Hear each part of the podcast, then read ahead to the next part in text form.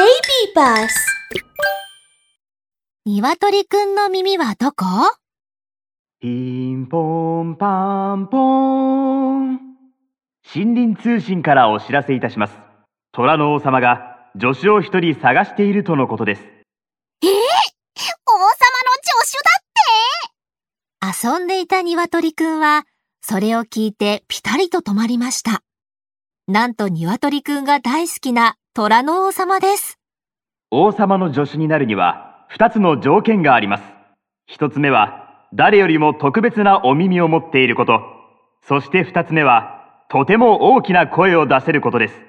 この二つに当てはまる皆さんは、ぜひお城まで申し込みに来てください。僕助手になりたいやって鶏くんはやる気満々で飛び跳ねます。みたい王様の助手になれるなんて、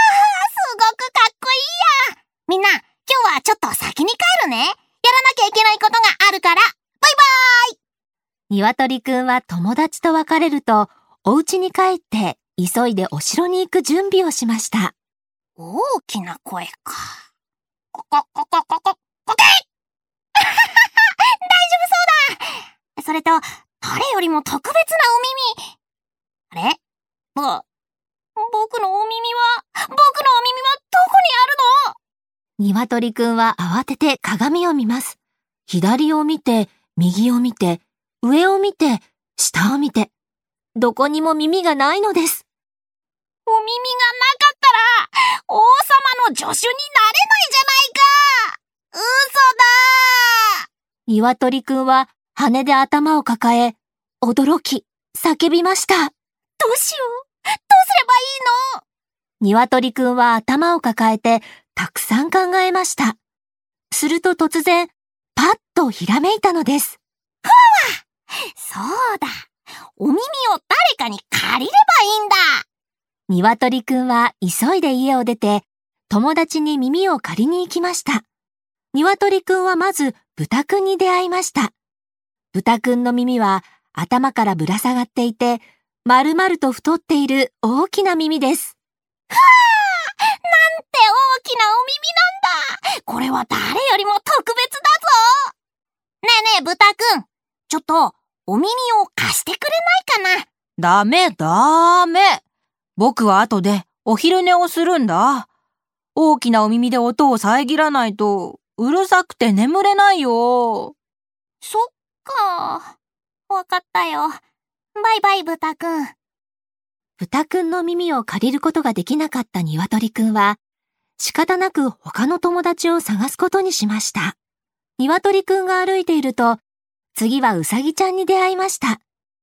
うさぎちゃんは長い耳を持っています。あれこそ誰よりも特別なお耳だねえねえ、うさぎちゃん。ちょっと、お耳を貸してくれないかなダメよ。私のお耳はね、周りの動物から自分を守るために必要なの。だから貸せないわ。そっか。わかった。バイバイ、うさぎちゃん。それでも鶏くんは探し続けました。しかし、まん丸のお耳のクマさんも、三角のお耳の猫くんも、耳を貸してはくれません。鶏くんはがっかりして家に帰ると、ちょうどお母さんも帰ってきました。どうしたの？そんなに悲しそうな顔をして。ママ、僕は虎の王様の助手になりたいんだ。でもお耳が見つからなくて。ママ、僕のお耳はどこ？もしかして、僕にはお耳はないの？あらあら。お耳がないわけないでしょ。お耳がなかったら、どうして声が聞こえるの？じゃあ僕のお耳はどこにあるの？探しても全然見つからないよ。お母さんは鶏くんの目の後ろの羽をめくって言いました。ほら、鏡を見てみなさい。ここに小さな穴があるでしょこれがあなたのお耳よ。私たちはね、他の動物とは違って、お耳が外から見えないだけなの。でも、ちゃんと聞こえる、立派なお耳なのよ。そうなんだやったー僕は特別なんだちゃんとお耳があるんだね。やっと見つけたぞ鶏くんは喜びました。そして、じっとしていられず、虎の王様のお城までやってきました。よし王様の助手になるんだ鶏くんは誇らしげに自分の大きな声を出しました。ここここここここけ僕は森林王国で毎朝みんなを起こす目覚まし時計みんな驚きました。なんて大きな声なんだそして、鶏くんは自信満々な様子で、羽の下に隠れたお耳を見せました。の鳥だ僕のお耳を見て小さくて羽の下に隠れているから外からは見えないんだそのお耳を見て、またみんなは驚きました。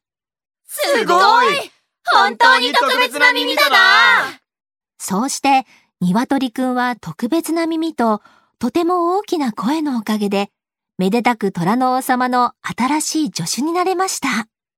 皆さん、鶏くんの耳は外からは見えなくて、目の後ろの羽の下に隠れていますね。皆さんのお耳はどこにありますか？